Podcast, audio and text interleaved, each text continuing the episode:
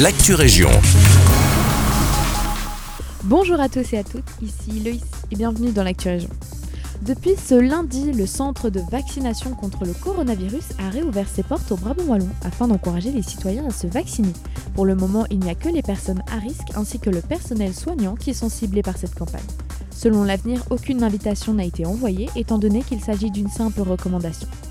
Ce centre de vaccination se situe à Braine-l'Alleud sur le parking du cinéma Image Ibren rue de France.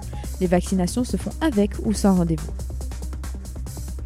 Petit point général sur le Brabant wallon, plusieurs agricultrices wallonnes se sont réunies afin de soutenir la lutte contre le cancer du sein.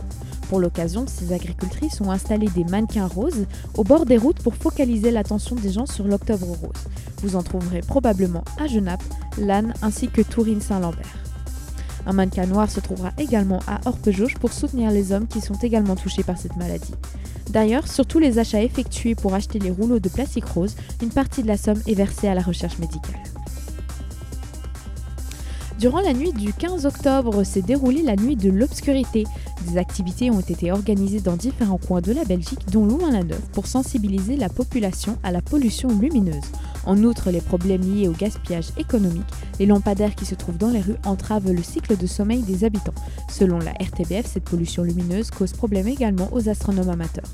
Ces derniers ont du mal à scruter le ciel à cause de ces éclairages artificiels.